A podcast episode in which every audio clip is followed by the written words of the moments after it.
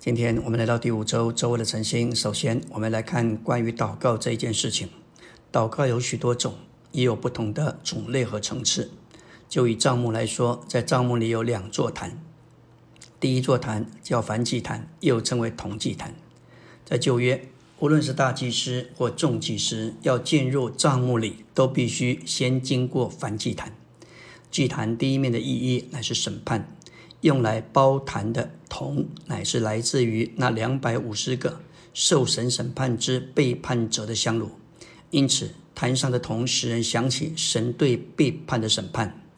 祭坛第二面的意义乃是救赎，祭坛预表基督的十字架，借着祭坛的救赎对付我们的罪性和罪行，使人和神之间所有的罪案都因血的洁净和得到赦免。祭坛第三面的意义乃是奉献，所有献在祭坛上的祭物都是人的代表。当我们献祭时，要按手在牛羊头上，表明我们与他联合。第二座坛也叫金香坛，这是宇宙中最大的事，是旧约中最深的预表。在新约中，主在约翰福音十七章的祷告乃是香坛的图画，帐幕的中心点是约柜。但是实际上，中心点乃是湘潭。湘潭表征基督作为代求者。今天团体的基督，也就是元首同身体在那里代求。湘潭推动帐幕里一切的器具，团体基督的代求推动一切器具的运转。感谢主，在偏题里头说到“时代的祷告”这个词，这件事情连于基督的身体。借着教会做祷告的殿所献给神之时代的祷告，当神描述他的殿时，这个特征，他不是说到侍奉的殿、享受的殿，乃是说到祷告的殿。我们需要看见神有一个永远的经纶，在时间里他要做出来，特别借着人类的历史，而时代就是一段时间，神所要完成的事。但以理和他的同伴，他们认识他们身处的时代。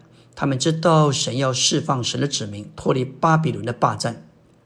照说，许多人都读过耶利米书，但是唯独在那个时代，他们四个人，他们实在是那个时代的得胜者。他们知道神的需要，因此他们有时代的祷告。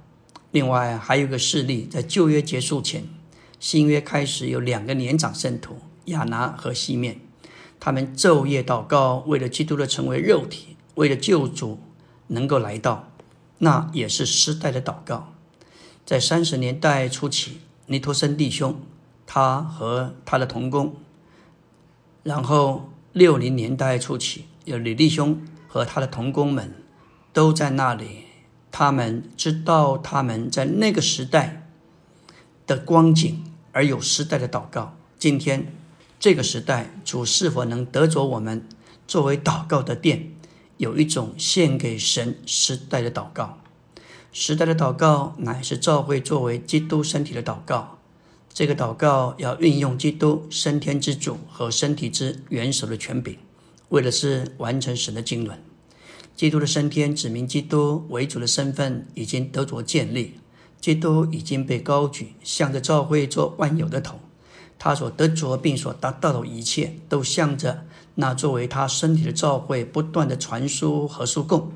教会的地位与基督的地位完全一样，因此身体的权柄就是头的权柄。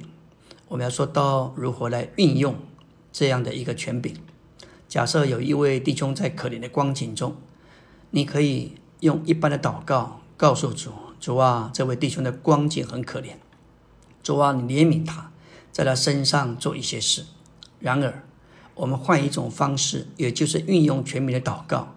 我们告诉主：“主啊，这位弟兄还不在你的元首权柄之下，我不同意这件事情。我宣告你的为主和元首的身份，我要取用你所得着并所达到的一切。”我们可以用同样的方式为罪人祷告。在这祷告里，我们绝不能凭自己这样祷告。我们必须在身体里，因此最好能够有配搭。即使我们是在房间里独自祷告，但是在属灵一面，我们仍然与基督的身体是一。当我们面对为难的情形，我们可以向主祷告：主，我们不同意目前的光景作为你的身体，我们取用你升天的立场，支取你为主的身份来应付眼前这个光景。我们也需要学习如何运用主所已经达到的，因为主不仅得到最大的限度，他也达到最高的高度。假设你生病了，我们常习惯性的到主那里祈求：“主啊，医治我！主啊，我需要你的怜悯！主啊，我需要求你恩待。”这是求祈、求讨的祷告。但是我们若是有意向，看见我们是头的身体，并且头已经升到天上。现今是超越的，我们就取用这个立场，支取主所已经达到的。我们只要向着疾病宣称、宣扬并宣告。当我们在这种光景中，我们可以这样祷告：主，你是超越的一位，你已经被高举到诸天之上。主啊，我们是你的身体，我们与你一同坐在诸天界里，万有都已经伏在你的脚下，也在我们的脚下。